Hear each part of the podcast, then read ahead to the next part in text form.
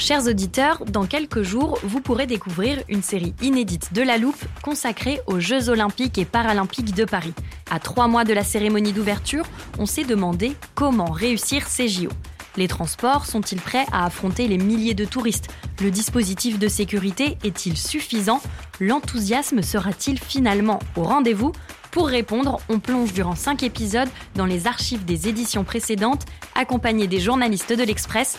C'est à retrouver à partir du 13 mai sur toutes les plateformes d'écoute.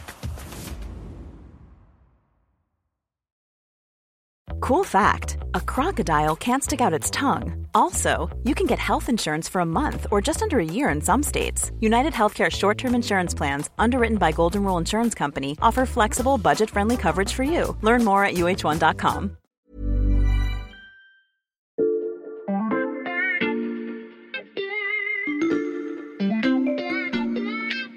Bonjour, c'est Charlotte Baris. Bienvenue dans La Loupe, le podcast quotidien de l'Express. Allez, venez, on va écouter l'info de plus près. Chers auditeurs, si vous avez cliqué sur ce podcast numéroté 3 sur 4, c'est que vous avez normalement écouté les deux épisodes précédents. Si ce n'est pas le cas, je vous invite à mettre celui-ci en pause et à faire une petite séance de rattrapage. Car cette semaine dans la loupe, on vous propose de découvrir à quoi pourrait ressembler le monde dans 70 ans. Nous avons déjà regardé du côté du climat de 2093, puis préparé notre repas du futur. Aujourd'hui, on s'intéresse à notre santé. En 2023, des progrès technologiques et médicaux sont réalisés chaque jour, qu'il s'agisse du soin, de la résolution de certaines pathologies ou de la prévention de maladies. Mais où en sera-t-on en 2093 Et surtout, quelles seront nos interactions avec le corps médical? Je vous préviens, c'est un peu dystopique. Troisième épisode, le cabinet médical de 2093.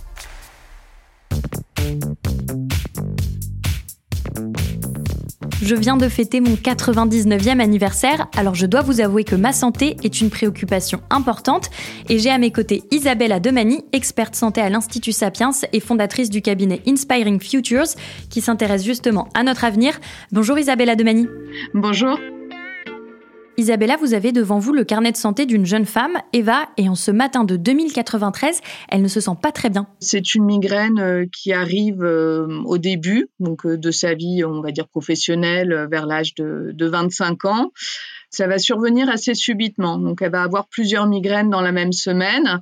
Peut-être qu'il y a quelques années, elle aurait directement été aux urgences. Là, il faut s'imaginer qu'en 2093, il y a différents univers immersifs. Tout d'abord, un univers qu'on va appeler euh, Virtu, qui peut ressembler à un métaverse avec tout son environnement euh, personnel. Mhm. Et dans cet univers, il va y avoir aussi un espace santé virtuel. Donc, elle se connecte à son espace virtuel. Et là, premier réflexe, c'est quel médecin je vais choisir. À ce moment-là, dans le futur, on peut supposer que les médecins vont tous être notés, notés selon des critères de résultats, mais aussi d'empathie. Dans les disponibilités très rapides, elle voit le nom d'un médecin, par exemple le docteur euh, Gallet, qui a des très bons résultats d'un point de vue technique. Par contre, la note d'empathie est un peu faible. Mais compte tenu de sa douleur, elle se dit, ben, on va privilégier l'efficacité. Tant pis s'il n'est pas très empathique. Donc, elle se connecte. Donc la séance va commencer euh, cinq minutes après. Ce qu'il faut voir, c'est qu'entre le moment où euh, elle s'est connectée et le moment où elle va voir son médecin, donc on va dire qu'il y a 5-10 minutes qui se sont écoulées, il y a déjà un pré-travail de diagnostic qui va être fait par les intelligences artificielles. Comment il est fait ce pré-diagnostic? On va récupérer toutes les données liées à son alimentation dans la dernière semaine, lié à la qualité de son sommeil, peut-être lié à son activité physique et lié à tous les paramètres qui sont enregistrés via notamment des puces qui seront euh, connectées et implantées euh, sous la peau par exemple ou en externe via des bracelets en fonction du choix euh, des citoyens et des patients. Donc la consultation commence, l'ensemble de ces données est récupéré par le médecin, digéré avec quelque part un panorama de préalerte qui seront montrés. En un coup d'œil, il va voir, ma check, l'alimentation, ok, pas de problème. Le sommeil aussi, pas de problème. L'activité physique, pas de problème. Par contre, j'ai une alerte au niveau du stress. Et il s'avère qu'Eva a pris de nouvelles responsabilités et qu'elle est euh, assez stressée par ce nouvel environnement de travail. Donc là, grâce à cette intelligence euh, artificielle, ce pré-diagnostic, la consultation va relativement vite. Et après le diagnostic vient le moment de la prescription. L'idée, et à ce moment-là, ce sera euh, fait de manière assez récurrente, c'est de mettre en place des plans personnels de prévention.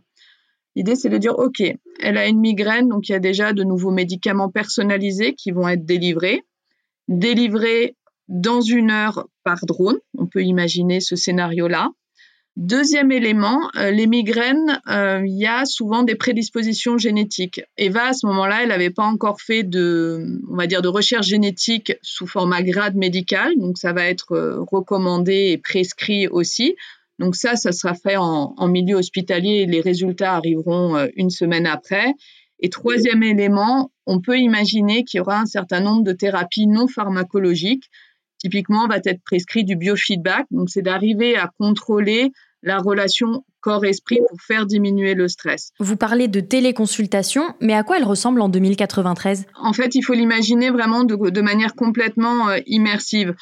Aujourd'hui, on a encore la vision de mettre soit un casque ou des lunettes euh, augmentées. Ce qu'il faudra imaginer, c'est qu'effectivement, soit via une puce implantée dans le cerveau ou d'autres types de capteurs proches des yeux, on pourrait être complètement euh, immergé dans un milieu, euh, alors je vais pas dire chambre d'hôpital, mais dans un milieu plutôt euh, relaxé, où on va avoir accès effectivement au médecin comme s'il était en face de vous. Mm. Et si on est en 2093, alors c'est une échéance assez longue, les différents capteurs permettront aussi de ressentir, on va dire, l'empathie d'un médecin, le geste, pouvoir percevoir des réactions. Donc on, sera comme sous un format vidéo, mais réellement augmenté avec la capacité aussi de ressentir des sensations, voire du toucher, donc des, fonctionnements haptiques aussi. Quand vous dites un médicament personnalisé, qu'est-ce que c'est? Comment on l'administre? Alors, médicament personnalisé, ça veut surtout dire que par rapport, euh, par exemple, là, aux recherches génétiques qui vont être faites, c'est de trouver le traitement qui sera le mieux adapté à la personne.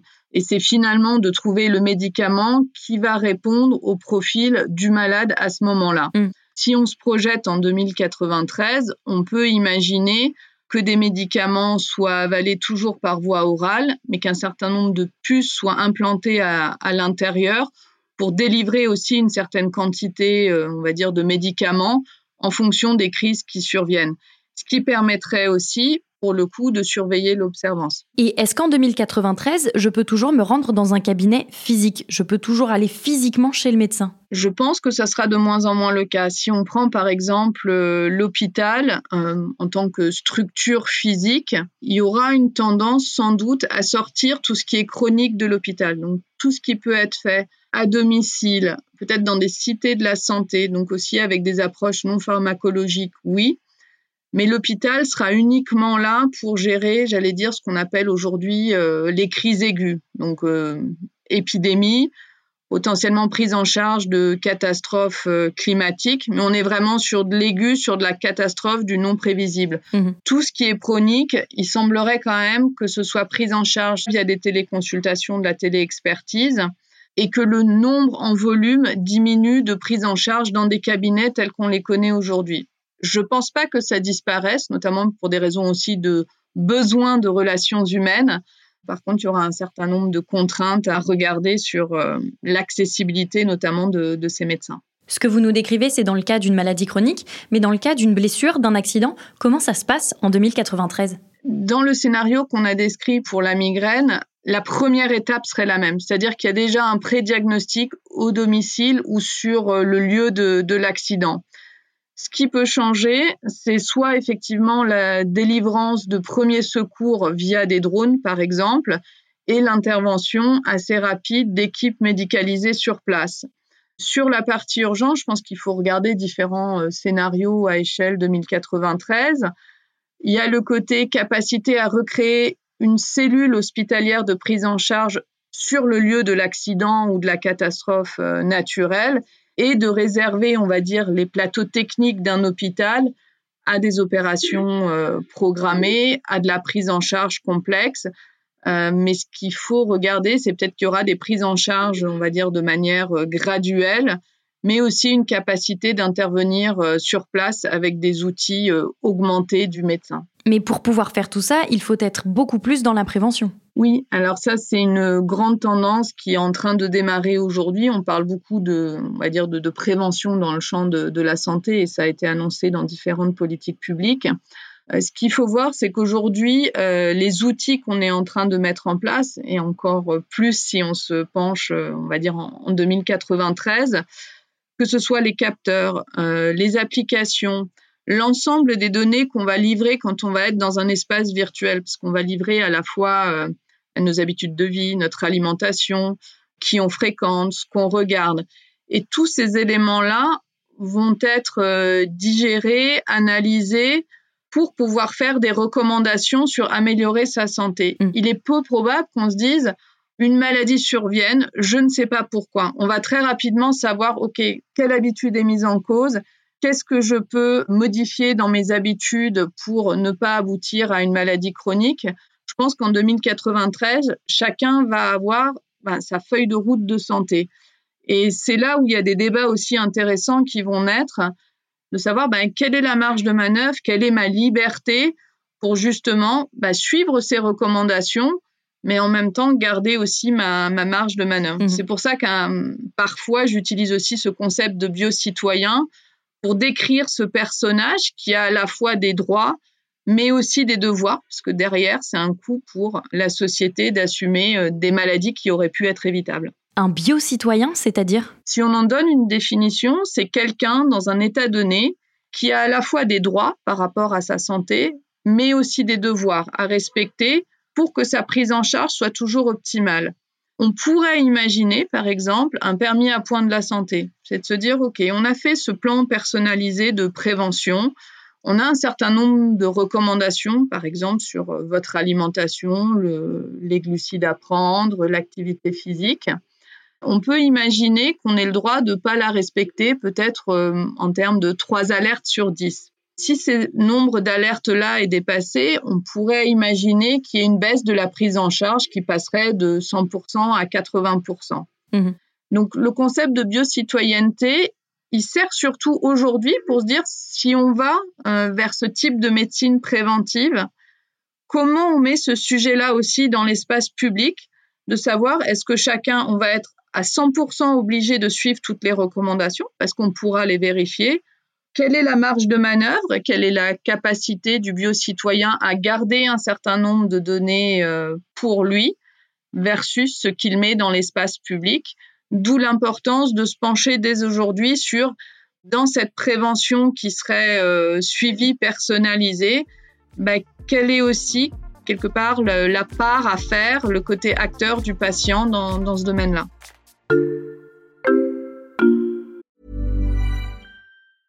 It's that time of the year. Your vacation is coming up. You can already hear the beach waves, feel the warm breeze, relax, and think about work. You really, really want it all to work out while you're away. Monday.com gives you and the team that peace of mind. When all work is on one platform and everyone's in sync, things just flow wherever you are. Tap the banner to go to Monday.com.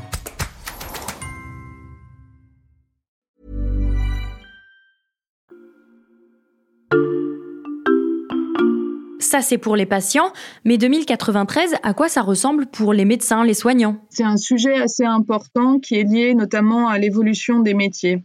On peut voir différentes dimensions. Il y a l'évolution du métier en intégrant des nouvelles technologies quelque part qui viennent euh, augmenter la capacité de diagnostic, prise de décision, qui sont un appui pour les médecins. Mais ça veut dire qu'il faut largement investir dans la formation aussi des médecins, infirmiers, enfin de toutes les professions médicales pour qu'ils puissent se saisir de ces outils, les comprendre, en comprendre aussi les limites. Mmh. Et d'autre part, si on est là encore dans la projection 2093, s'ouvrir aussi au fait que dans le champ de la santé, il y aura probablement des nouveaux métiers. Des fois, j'évoque les, euh, les termes de conseiller de vie, andromancier, qui sont les ambulanciers de drones, par exemple, implanticiens, ceux qui implantent les puces. Donc, il y a vraiment ces deux niveaux. Il y a à la fois comment je fais évoluer les métiers actuels en intégrant une part de technologie qui est relativement importante? Et comment dès maintenant on peut imaginer de nouveaux métiers qui sont complémentaires euh, aux métiers actuels? Et j'allais dire troisième enjeu, c'est vraiment l'enjeu du sens et de la vocation de ces métiers-là. On mm. parle aujourd'hui beaucoup d'une crise de la vocation ou de métiers qui durent moins longtemps. C'est aussi de re-réfléchir à ben, quelles seraient les évolutions de carrière, quelle est la perspective des soignants qui exerceraient en 2093. Est-ce que c'est un métier tout au long de la vie? Est-ce que ce seront des personnels qui vont venir exercer pendant cinq ans puis faire aussi euh, autre chose après? Il y a vraiment aussi ce sujet de, la vocation et de la durée de l'exercice dans ce futur euh, lointain. Tout ce dont on parle, ça pose quand même une grande question d'acceptabilité. C'est une très bonne question. Pour moi, le fait de mettre ce sujet-là sur la table aujourd'hui, elle sert justement à renforcer son acceptabilité. Pas comme quelque chose de subi, mais comme quelque chose qui serait à mettre en débat aujourd'hui pour qu'effectivement les citoyens s'expriment aussi sur quel est mon degré d'acceptation d'une médecine qui serait beaucoup plus surveillée. Pour vous donner un, un exemple, j'ai écrit un ouvrage qui s'appelle 2050, donc y a un autre horizon temporel. Et euh, lors d'une conférence, on avait un public très varié avec des très jeunes, on va dire lycéens, 18 ans, et des personnes plutôt dans la tranche 60-70. Mhm. J'ai eu des jeunes qui se sont, euh, on va dire, euh, sentis un peu choqués en disant, moi, c'est ma liberté avant tout, je n'imagine pas donner toutes mes données et d'être à ce point surveillée. Plusieurs personnes âgées ont répondu si j'avais eu les moyens aujourd'hui de ne pas être dans ma maladie chronique, d'avoir pu éviter mon cancer, mais bien sûr que j'aurais donné un peu de mes données, bien sûr que j'aurais accepté de suivre tel euh, traitement préventif. Mhm. Donc on le voit, c'est pas si simple que ça, et les réactions pour moi ont été inversées, en tout cas elles m'ont surprise. Et donc je pense que c'est important aujourd'hui de poser ce débat-là, de voir ce qu'il en sort et justement d'un point de vue très démocratique, d'essayer de voir ben, ce qui est acceptable en termes de demande et de surveillance versus qu'est-ce qu'on garde comme part de liberté. Mais en tout cas, ça ne pourra pas se faire de manière euh, imposée, je pense. Et le pire, ce serait euh, cette fuite en avant d'aller vers de la médecine euh, surveillée, personnalisée, sans avoir ce débat euh, sociétal et démocratique euh, au préalable ou pendant cette transformation. Ce scénario que vous venez de nous décrire pour 2093, est-ce qu'on en est loin? Alors, euh, on n'en est pas loin d'un point de vue technique quand on parle de capteurs, d'implantation de puces neurales. On pense tout de suite à Elon Musk et aux tests qui vont être faits sur l'homme actuellement. Donc, d'un point de vue technique, on n'en est pas si loin. Et ça pourrait être même, je pense, testé dans différents pays euh, beaucoup plus tôt. Et c'est aussi à remettre dans un contexte de géopolitique, c'est-à-dire qu'on a la France, l'Europe, l'international. Différents pays vont être assez en avance sur la mise en place de, de, ces mesures. On pense par exemple à ce qui se fait en Chine aujourd'hui en termes de surveillance, notamment à, à grande échelle. Mm. Donc ça fait un certain nombre de forces et d'enjeux qui vont euh, pousser à aller vers ce modèle-là on est dans des scénarios, c'est-à-dire que c'est pas forcément ce qui va arriver, mais ce qui est en capacité d'arriver. On peut imaginer un certain nombre d'éléments qui viennent, euh, on va dire, euh, perturber ou contredire ces éléments, et j'aimerais juste en citer trois. Il y a effectivement le changement climatique. Se poser effectivement la question de, au vu des scénarios notamment du GIEC, comment ça va impacter la santé. Je pense notamment à la contrainte énergétique, tout ce qui est euh, intelligence artificielle, stockage des données, euh, espace virtuel et à la sécurisation des données. Euh, on parle aujourd'hui de, guerre d'une autre forme, notamment liée à la cybersécurité, euh, au piratage, qui est pour moi un paramètre important. Est-ce qu'on peut dire qu'en 2093, la santé est meilleure? Alors la santé, si on la prend vraiment strictement sensu en termes de bonne forme physique, probablement que oui probablement que les maladies seront mieux soignées avec des technologies euh, de pointe. Peut-être que certains cancers euh, n'existeront plus. Je mets une ouverture et un point d'interrogation sur où on en sera de la santé mentale, est pour moi, euh, on va dire, c'est aussi important que la santé physique. Et là, je pense qu'il y a beaucoup à faire aujourd'hui, mais aussi demain. Et je vous annonce déjà, chers auditeurs, qu'il sera encore question de santé mentale dans l'épisode de demain. Merci Isabella Demani pour cette visite guidée du cabinet médical de 2093. Merci beaucoup, au revoir. Si cette série vous plaît et que vous ne voulez pas manquer le dernier épisode, n'oubliez pas de suivre La Loupe. Pour cela, rendez-vous sur votre plateforme d'écoute habituelle comme Spotify, Podcast Addict ou Deezer. Cet épisode a été réalisé par Jules Cro. Retrouvez-nous demain pour passer un nouveau sujet à la loupe.